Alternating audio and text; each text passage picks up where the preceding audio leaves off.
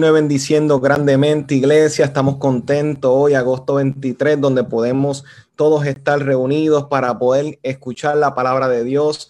Una palabra que sé que va a bendecir tu vida, una palabra que sé que va a marcar un nuevo tiempo en este espacio donde Dios va a hablar a tu vida. Así que conéctate, mantén tu enfoque, porque sé que esto va a bendecir tu vida, va a marcarte grandemente y te exhorto a que reacciones conmigo que compartas esta transmisión porque la palabra de Dios te va a bendecir a ti, va a bendecir a los que te rodean, va a bendecir tu casa. Así que hoy, precisamente en una mañana como este día, ante los retos que estamos viviendo eh, con nuestras vidas como creyentes, ante las realidades que se están viviendo en Puerto Rico, yo te quiero hablar sobre una palabra que se le he puesto por nombre. No es lo que los demás crean, es lo que creas tú y te lo voy a repetir. No es lo que los demás crean, es lo que creas tú. Y eso es importante que lo tengamos en un tiempo donde hay tanta información corriendo por ahí, donde veía una imagen, donde salía una persona encamada y esta enfermera le preguntaba, ¿qué te pasó? ¿De qué te enfermaste? Y la persona le decía, me enfermé de tanta noticia, porque estamos bombardeándonos de tantas herramientas, pero la falta de toma de decisión de qué vamos a creer, qué no vamos a creer, qué vamos a aceptar, qué no vamos a aceptar, ha llevado a las personas a un estado de ansiedad ante las aparentes contradicciones. Hoy te tengo una palabra, no es lo que los demás crean, es lo que creas tú en dirección a la experiencia de lo que Dios está trabajando en tu vida. Así que vamos a entrar en materia en el día de hoy, en esta mañana, y ten tu corazón abierto. Mateo capítulo 16, verso 13, muestra un escenario muy particular, porque cuando tú buscas en las escrituras y tú buscas en la palabra, te vas a dar de cuenta que Jesús llega a la región de Cesarea de Filipo y es interesante porque Jesús está llegando con sus discípulos. Jesús está llegando y llega de una situación acalorada con varias personas que le estaban cuestionando un sinnúmero de detalles de que si tú eras el enviado de Dios, ¿cómo lo sabemos? Danos una señal pidiendo confirmación. Y es normal que cuando algo de Dios va a llegar a tu vida, tú pidas un tipo de confirmación pero llega un punto en donde lo que queremos no es una nueva confirmación. Lo que queremos es, es una excusa para no tomar acción y para no creer. Y hay momentos que cuando decidimos creer no necesitamos tanta confirmación, porque cuando Dios nos está hablando a nuestro corazón, a nuestra mente y a nuestra vida, ya hay algo en tu vida que se está despertando y la palabra de Dios viene a, alinear, a aclarar, a encender la luz en el camino donde Dios te está diciendo que sigas y prosigas esas instrucciones. Pero entonces Jesús llegando de unas discusiones acaloradas con estos fariseos, estos saduceos, llega el punto en que cuando llega a este lugar, él empieza con una pregunta muy particular. Le pregunta a sus discípulos, ¿quiénes o qué dicen por ahí las personas respecto a mí? ¿Qué dicen las personas respecto a mi persona? Es importante que cuando tú hablas de Dios y hablas de Jesucristo, es importante que cada persona tiene una opinión de Dios. Hay unos que lo ven como el Hijo de Dios, otros lo ven como un profeta más, otros lo ven como un simple maestro de vida, de consejos sabios, otros lo ven como un hombre que se creyó lo que no era. Y es importante tener eso claro porque cada uno va a tener una percepción diferente. Pero la pregunta es que cuando él le hace y le presentan este asunto, los discípulos rápido empiezan a decirle, ¿sabes qué? Hay mucha información corriendo de ti. Están diciendo que tú eres Juan el Bautista. Juan el Bautista es el que acababa de ser decapitado. Era el profeta que la gente lo veneraba como grande, lo veneraba como excelente, como enviado de Dios, el que estaba preparando el camino para el Mesías. Pero de repente fue decapitado y estaba muerto y las personas están diciendo, ¿sabes qué? Jesús es el seguimiento es el seguimiento a lo que ya estaba pasando. Pero Jesús no está muy de acuerdo con esa perspectiva porque él no avala ser un nuevo Juan el Bautista, porque él no vino a hacer el seguimiento de lo pasado. Y en tu vida debes entender que hay temporadas que ya han muerto y hay pasados que queremos mantenerlos en el ahora y Dios te está diciendo, yo no te voy a avalar, yo no soy el Juan el Bautista ahora, yo soy Jesús Y es importante que entiendas en tu vida que Dios te está invitando a transicionar. La gente querían que Juan el Bautista regresara y que se continuara lo que conocían para entonces seguir viviendo en un pasado pero Jesús no vino a traer pasado de vuelta, vino a hacer las cosas nuevas. Y Dios sigue siendo el mismo ayer, hoy y por siempre, y sigue siendo el mismo, creando nuevos escenarios, siendo el mismo Dios creador del principio, que te lleva tu vida a una nueva temporada. Yo no sé si tú lo puedes creer conmigo, pero es tiempo de soltar, de transicionar, es tiempo de despertar y entender de que Dios te está diciendo, ya Juan no está, ya ese grupo no está, ya aquel año terminó, ya aquella edad que tú tenías, aquella temporada terminó debes prepararte para la nueva temporada. Muchos de ustedes están viviendo en sus inviernos cuando Dios te está invitando a la primavera. Vamos, entiende esto conmigo. Yo sé que te estoy hablando de parte de Dios. Es tiempo de transicionar luto, es tiempo de transicionar depresiones, es tiempo de transicionar esas nostalgias del pasado. Dios te está diciendo a ti, vamos a montar algo nuevo, vamos a construir algo nuevo, porque ya el mensaje de Juan cumplió su tiempo, pero ahora viene el nuevo mensaje, viene la nueva revelación, pero solo los que entienden y lo aceptan que ya ese tiempo terminó son los que pueden disfrutar de esta nueva temporada. Pero eso fue una de las respuestas, porque uno dijo que era Juan el Bautista, pero otro que le dijo, tú, dicen que tú eres Elías. Elías era el profeta esperado en el final de los tiempos. Decían que Elías debía regresar antes del fin. Y esto quiere decir que ahora mira lo que están pensando de Jesús. Tú lo que vienes a traer es la preparación para el final, para el fin de los tiempos, para el día en donde toda la humanidad se para delante de Dios. Irónico, porque entonces hay que ver que hay veces que estamos estancados en un pasado, pero hay veces que estamos estancados en un imaginario de un futuro, de un tiempo que no es el que tú piensas que estás viviendo. Y hay que entender que hay veces donde queremos que temporadas se acaben con toda la pandemia, con todas las enfermedades, con todas las circunstancias, las mismas evidencias sociológicas te dicen que cuando vienen problemas en el mundo, la gente quiere rápido escapar del planeta, quieren que Cristo venga allá, quieren que todo esto se acabe y por supuesto a nadie le gusta el sufrimiento, a nadie le gusta la incertidumbre, pero atiéndeme bien lo que te voy a decir. Hay momentos en donde Dios no te está mandando a que tengas una mentalidad escapista en el lugar donde tú te encuentras ahora mismo. Hay oraciones que estás haciéndole a Dios. Sácame de aquí, cambia esto aquí, remueve esto de aquí. Y Dios no vino a traerte un Elías, un fin de tiempo, sino te vino a decir, no, en este tiempo me voy a manifestar. En este tiempo te voy a mostrar mi gloria. En medio del fuego es que vas a aprender a poder caminar sin quemarte, sin que tu ropa huela a humo ni a nada parecido. Es en el tiempo donde tú piensas que esto se va a acabar, donde va a decir, esto no vino a ser un Elías, un tiempo final, un tiempo apocalíptico. No, yo vine a traer un tiempo apocalíptico en tu vida donde hay cosas que deben morir, ciclos que deben cerrar en ti, pero yo no te saco del tiempo, de la temporada, te preservo en ella, te mantengo en ella. Hay gente que le están pidiendo a Dios, sácame del agua y Dios te está lanzando equipo para que aprendas a bucear, para que aprendas a hacer snorkeling, para que puedas meterte y aprendas a surfear por encima del agua. No huyas de tu realidad. No es tiempo apocalíptico de huir. No es tiempo, es tiempo de creerle a Dios. Vamos a ver, vamos, reacciona conmigo que Dios te está hablando. Es tiempo de entender tu realidad. Es tiempo de entender el tiempo de Dios en tu vida ahora.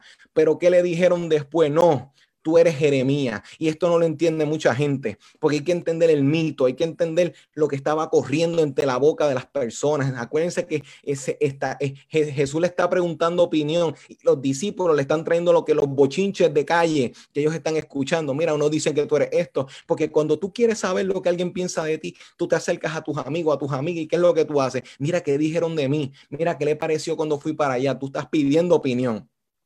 Y sin embargo, le dicen Jeremías, había una idea, según las profecías de Jeremías, que Jeremías iba a reaparecer para traer un nuevo tiempo, una restauración de la alianza, del pacto, del tiempo, en donde el pasado, donde se vio la gloria de Dios en el Antiguo Testamento, eso iba a revivir esa manifestación de antes, donde Dios se manifestó de una forma, ese tiempo vendría nuevamente. Eso es lo que se refieren cuando dicen Jeremías. Y te tengo que hablar ahora, porque hay veces que vivimos en tiempos que no hemos transicionado, como en el caso de Juan el Bautista, pero hay veces que estamos en anhelos de ver en el presente y ver en el futuro el pasado de vuelta. Y esto quiere decir que muchas veces queremos buscar la receta de otra generación, queremos buscar lo que le funcionó al otro, lo que le funcionó a Gille Ávila, lo que le funcionó a todos los del pasado, lo que le funcionó a las generaciones pasadas y queremos que nos funcione en el ahora. Y Cristo te está diciendo, yo no vine a hacer un Jeremías. Yo no vine a traer algo del pasado y volver a traerlo de vuelta. Yo vine a crear algo nuevo. Yo los vine a preparar para que el Espíritu Santo les dé la creatividad que necesitan y arranquen y vayan eh, a desenvolverse en un nuevo mundo donde mi gloria va a llenar la tierra, donde el entendimiento de mí va a cubrir a todo el mundo. Ya basta de querer revivir gloria pasada. Gloria a Dios por Gille, por Catherine Kuhlman, por todas esas personas del pasado que Dios lo ha usado, como Dios se haya glorificado. Qué bueno. Los John eh, Wesley, todo el mundo historia, historia por ahí. Pues, piensa en el predicador que no está en medio de nosotros, la predicadora, la pastora, aquella, aquel pastor. Queremos porque pensamos muchas veces que la solución está en el pasado, pero Cristo no le está haciendo gracia a que los comparen con Jeremías, porque ya Jeremías cumplió su tiempo. La alianza, el nuevo pacto, el nuevo tiempo que vendría sería uno donde la relación con Dios no sería como en el Antiguo Testamento, donde Dios pisaba y se iba, donde Dios se manifestaba y se iba. No, sería uno en donde entraría en comunión contigo y conmigo y permanecería ahí. Y eso es lo que muchas veces sacrificamos, lo nuevo de Dios, por querer conservar lo viejo. Y oye, los retros llamativos, las cosas de colección, nos gusta que mientras más vieja, más valor tenga por su antigüedad. Pero ¿sabes qué? Hay cosas que son antiguas y hay cosas que son viejas. Y te voy a explicar lo que la diferencia algo antiguo es algo que de mucho tiempo, pero que contiene y preserva su valor pero las cosas viejas son aquellas que son de mucho tiempo y ya no tienen utilidad. Y hay cosas que estamos preservando en nuestra vida que son viejas, no antiguas. Cosas que no van a pasar para el nuevo tiempo suéltala. Dios no es Juan el Bautista, Jesús no es el Jeremías, Jesús no es el Elías, Él es Jesús el que vino a mostrar su gloria, a transicionarte en este tiempo. no sé los que pueden decir amén ahí desde donde estás en tu casa. Y, y, y si se quedó algo, porque a lo mejor tú dices, oye, ni en la primera, ni en la segunda, ni en la tercera encajo ahí. Pues no hay problema, está todas las anteriores. Dice, unos dijeron, bueno, Dios dice que tú eres un profeta por ahí. Tú eres un profeta de, que, que va a hacer algo. Y eso es interesante, porque es increíble todo lo que podemos tratar de acomodar el propósito de Dios.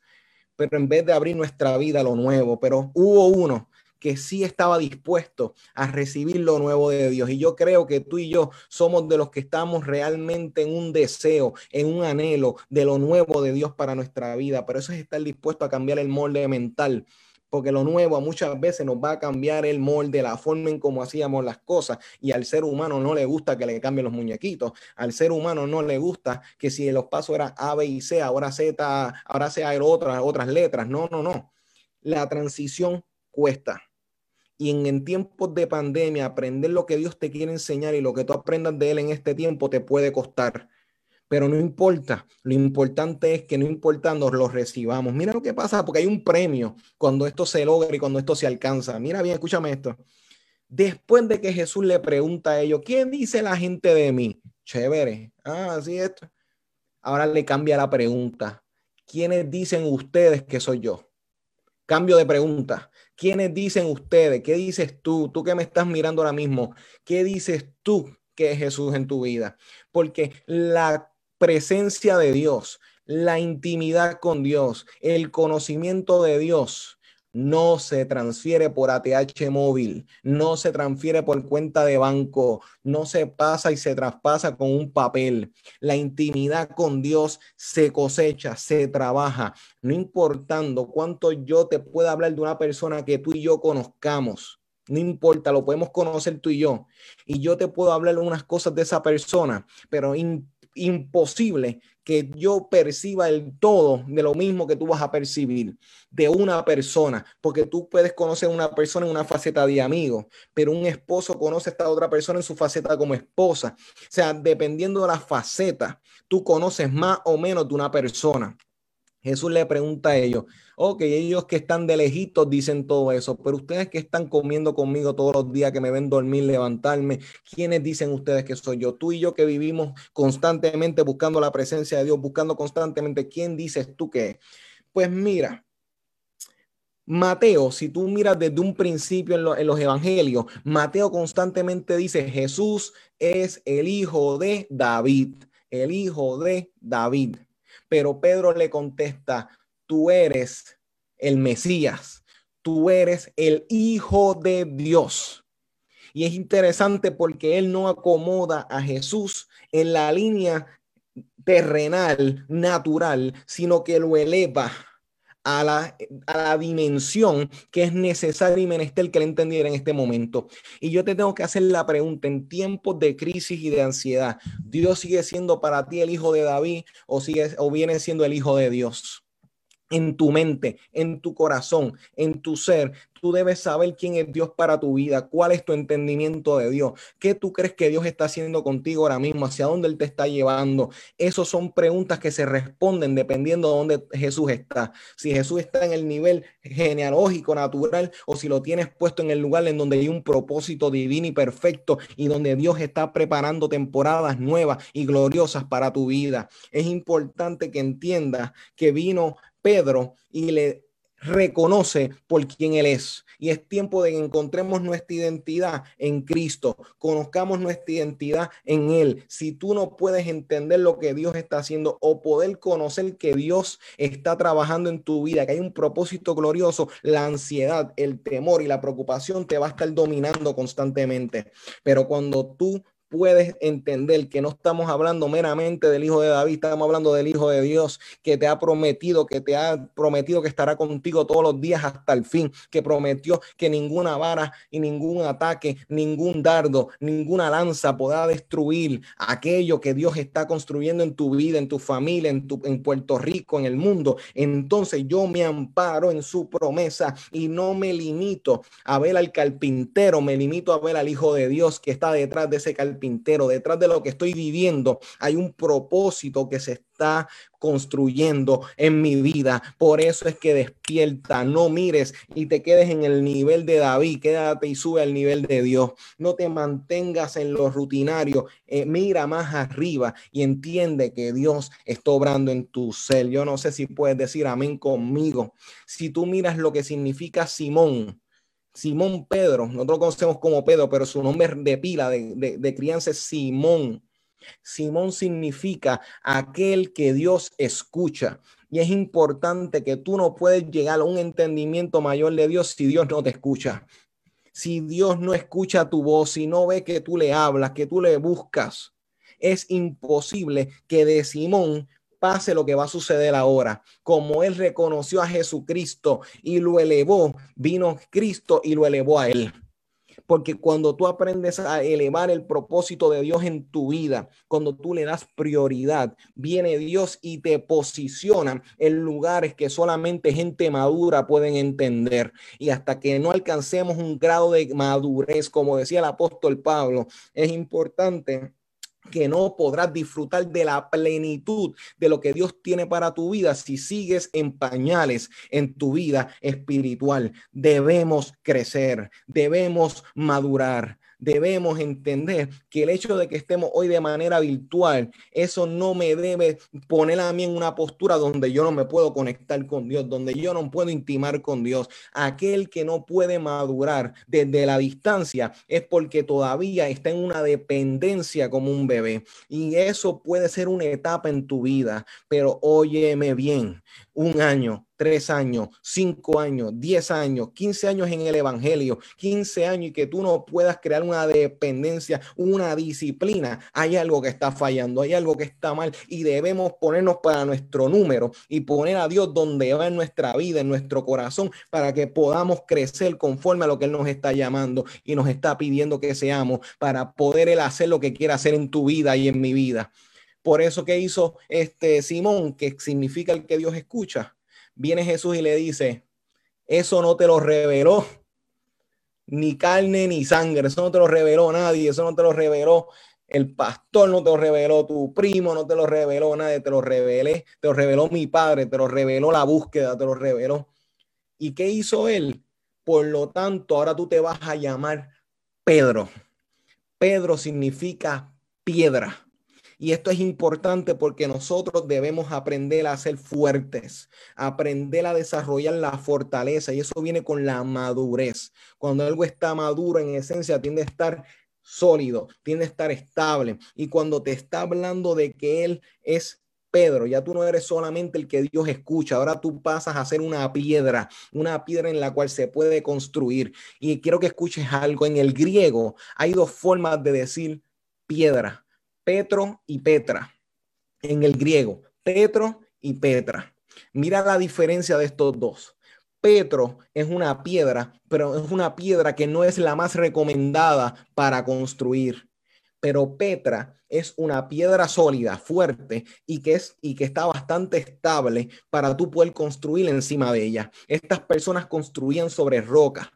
Y estas personas están Jesús utilizando el ejemplo para decir, yo necesito que seas piedra para yo poder construir. Mientras seas arena, mientras seas blandito, blandita, mientras estés como la maicena, como estés como la avena blandita, como el agua, no puedo construir sobre tu vida. Necesito que seas piedra. Pero cuando transicionas de ser el escuchado a ser la piedra, el que maduró, el que se fortaleció, entonces Dios puede construir en tu vida aquello que tiene como plan, como diseño perfecto, porque hay un propósito en tu vida, pero Dios puede ser que esté esperando a que madures para poder llevarte a la relación que te prometió, al ministerio que te habló, al trabajo que, que, te habló para tu vida, en la búsqueda y el crecimiento y las experiencias espirituales. Si todavía te conformas con dulce, no esperes el plato central. Si te llenas con el aperitivo, no esperes que te sirvan la comida, el gran plato y mucho menos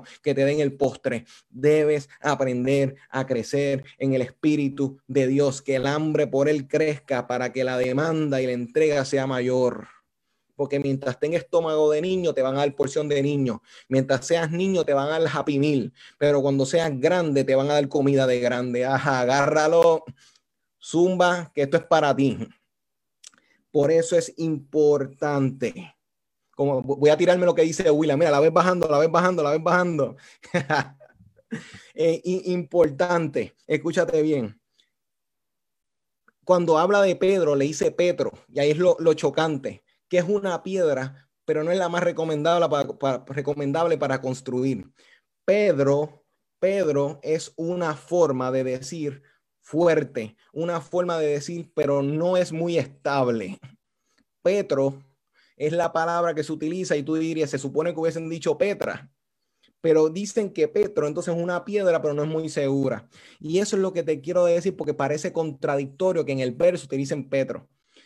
Escúchame bien, no necesariamente tú eres la piedra más lisa, no eres la piedra más estable, porque en tu vida hay imperfecciones normal, en la tuya y en la mía. Hay imperfecciones, hay partes, pero Dios necesita que sea fuerte, que del resto se encarga Él. El refuerzo lo pone Él. Pedro puede ser sólido, pero a lo mejor no es la piedra más lisa, no es la más estable para construir, pero Él puede hacer una obra en Él siempre y cuando Él pase a ser piedra. Lo demás, Él se va a encargar, porque Dios reconoce que tú eres una piedra, puedes llegar al nivel de piedra, pero a lo mejor tienes tus defectos y tienes tus debilidades y hay que ponerle en las manos de Dios. Pero en las manos de Dios, con que seas piedra, Dios puede construir un gran propósito en tu vida. Por ende, suelta el pasado, suelta el tú estar auto descalificándote por causa de tus debilidades y, tu, y, tu, y tus errores. Entra en la presencia de Dios, que Él te transforme y llega al nivel de piedra. Y cuando llegues al nivel de piedra, Dios se va a encargar de las carencias que hayan en tu vida. Pero ya deja de autoflagelar por mi culpa, por mi culpa, por mi gran culpa. Rompe con eso ya, porque la culpabilidad no le sirve a nadie y mucho menos a ti. Las excusas solamente satisfacen, vamos, vamos, al que las da. Y autocriticarse, autodescualificarse cuando Pedro era bastante bocón, Pedro era bastante este, de temperamento, o sea, se perdía la tapa, o sea, se le iba pero sin embargo en las manos de Dios, en las manos de Jesús, logró grandes cosas y puede hacer lo mismo contigo. Suelta el pasado, suelta el, estigma que tienes sobre tu vida y trasciende a ser la piedra. A lo mejor no eres la más lisa, pero eres piedra y sobre ella Dios va a construir. Déjame ir concluyendo. Déjame ir avanzando con esto para, para ser prudente con el tiempo. Cuando, algo que te tengo que añadir es que cuando Jesús le fue a decir a él, feliz o sea, le dijo que este, esto no te lo reveló ni carne ni sangre. Le dijo, bienaventurado eres porque esto no te lo ha mostrado. Bienaventurado significa feliz. Tú quieres alcanzar felicidad de verdad. Encuéntrate en el propósito de Dios. Tú quieres felicidad. La felicidad no viene con una segunda o tercera persona. Las personas vienen y van en tu vida. Los, el dinero viene y va. Los títulos vienen y van. Esos son cosas que pasan, pasajeras pero cuando tú encuentras la felicidad en Cristo, Jesús te puede decir feliz eres porque no te lo reveló ni carne ni sangre. La felicidad viene cuando tú te encuentras en el tiempo, en el kairos de Dios. Y muchos de ustedes están viviendo en el cronos. El crono es tu tiempo. Tu tiempo es el que tú mides. Y en tu tiempo, a lo mejor Dios está tarde para ti. A lo mejor para ti se pasó la guau en muchas cosas y Dios te está diciendo, no, no, no, no, tú no estás mirando el cronos. Aprende a mirar el tiempo de Dios, el tiempo mío, en donde la gente dice se murió, Dios dice hay vida todavía. Por eso es que el lenguaje de Jesús siempre es contra lo que la gente está viendo, porque no están mirando el reloj que es, están, están desincronizados, no están en el tiempo real. Dios le quiere cambiar el reloj a mucha gente. No sé si a ustedes les ha pasado cuando cambian el reloj del mundo y tú estás todavía con el reloj que no se ha ajustado a la hora real y tú estás cinco minutos tarde, 15 minutos tarde al tiempo que ahora está ajustado. Pues muchos de ustedes están en el tiempo errado. Ajusta tu reloj al tiempo de Dios, porque si vives con los dos relojes a la misma vez, te puedes frustrar en la vida, no vas a poder entender el tiempo de Dios, pero sí lo vas a poder hacer cuando eres un Simón, aquel que habla con Dios, a quien Dios escucha, y el Pedro a quien Dios puede construir. Culmino con lo siguiente, porque esto te da unos beneficios y con esto quiero cerrar. ¿Qué le dice eh, Jesús a Pedro? Que te voy a entregar, voy a construir sobre ti mi iglesia y ni las puertas del infierno podrán prevalecer contra la iglesia y no van a poder prevalecer y lo que se ate aquí se va a atar allá y lo que se desate allá se desata aquí. Atiéndeme bien esto cuando tú entiendes que y tú pasas a ser piedra, cuando tú pasas a ser sólido, sólida en lo que Dios quiere y Dios empieza a construir, entonces Dios te va a decir, no importando que se levante la misma muerte contra la iglesia, Él no estaba hablando del diablo, Él estaba hablando en ese momento de las puertas del Hades, que es la misma muerte, Él está hablando, la iglesia no hay quien la mate. Y hay mucha gente un poquito ansiosa que, ¿cómo van a ser las iglesias? ¿Qué va a pasar? Van a, se van a desintegrar, que si se van a deshacer, mentira, mentira y vil mentira. La iglesia no hay quien la pare, no hay nadie que detenga lo que Dios está haciendo en la iglesia y lo por ende, si Dios no detiene lo que está haciendo en la iglesia, si tú eres la iglesia, nadie va a detener aquello que Dios está haciendo en tu vida. Por ende, empieza a dormir en paz, de salte de la ansiedad, de compararte con los demás, donde Dios dijo que vas a llegar, vas a llegar porque nada, ninguna puerta del infierno prevalece contra el plan que Dios tiene en tu vida. Si Dios habló sobre tu hijo, sobre tu hija, sobre tu tío, sobre tu tía, sobre tus amigos, sobre tu futuro, no temas, porque las puertas del infierno no prevalecen. Y si en la iglesia se compone de vidas, de familias, de entorno, eso te está arropando todo, amigo y amiga. Tienes full cover, tienes protección desde el exterior hasta, hasta los asientos también tienen cover. Tienes protección full en lo que Dios habló para tu vida. Y le dijo que las llaves se le entregaban y por ende podía atar y desatar. Quiero que esto quede claro para, para con esto aterrizar. Atar y desatar era una expresión que decía cuando te desataban es que aceptaban algo y cuando se amarraba algo era que no se aceptaba en aquel mundo, en el lenguaje. ¿Y qué te está diciendo? Que aquello, le dice a Pedro, aquello que aten aquí, yo lo voy a atar allá. Aquello que se desate aquí, yo lo voy a desatar allá. Se ponen de acuerdo aquí y yo me pongo de acuerdo con ustedes allá. Mira el poder que llega cuando Dios puede construir sobre tu vida, porque en el proceso tú tienes que tomar decisiones. En el proceso hay decisiones que te tocan a ti. Y esas decisiones, lo que tú desates, lo que tú digas que sí, Dios se va a poner de acuerdo contigo. Y aquello que Dios, que tú ates, Dios va a moverse contigo. Por ende es importante saber, para estar parados con Dios claro en los tiempos y en las temporadas, para que tú empieces a amarrar y a desatar conforme a lo que Dios quiere para tu vida. Porque hay veces que podemos atar cosas que no se supone que las atemos y hay veces que podemos desatar cosas que se supone que no y puede pasar lo contrario. Desatemos y atemos lo que sí tenemos que hacer. En resumidas cuentas, decirle que sí a cosas que sí debemos y hay veces que decimos que sí a cosas que no. Por ende, iglesia, conoce el tiempo de Dios en tu vida. Eso se las dejé ahí para que la vayan pensando después que esto termine. Porque los predicadores no podemos contestar todo. Eso lo dejamos para un estudio bíblico. Importante que lo que tú te pongas de acuerdo aquí en la tierra, Dios se va a poner de acuerdo contigo. Pero eso solamente lo alcanza con los adultos, no con los niños. Los niños espirituales no tienen el derecho a eso. Lo tienen los que son piedras, los que transicionaron, los que crecieron, los que maduraron, los que entendieron que Dios no vino a hacer lo que hizo Juan, ni lo que hizo Elías, ni Jeremías, ni ninguno de los profetas. Cristo va a hacer algo en tu vida que no es lo que hizo con otros ni con otras. Así que ya basta, Señor. Yo quiero ser el próximo Elías, yo quiero ser el próximo David. David fue David. David peleó con su Goliat, tú vas a tener que pelear con tu propio problema. Eh, Moisés tuvo que caminar en seco esto frente a un gran mar, eso fue él. Tú vas a tener que pelear con otras batallas. Búscate en la Biblia que ninguno estaba directamente pasando las mismas problemas, porque no eres una copia, no seas clon. Ya basta de ser clon y deja a Cristo glorificarse en su vida conforme al tiempo y lo que Él quiere hacer. Descanse en Dios. Lo que sí estamos seguros y cada uno de nosotros es que Dios va a terminar la obra que en ti comenzó. Lánzate, descansa en Dios y confía que Él está haciendo algo nuevo y cuando termine y lo puedas apreciar vas a decir, valió la pena, valió la pena, valió la pena, valió la pena esperar, valió la pena descansar en los tiempos de Dios, pero nos toca descansar en su plan.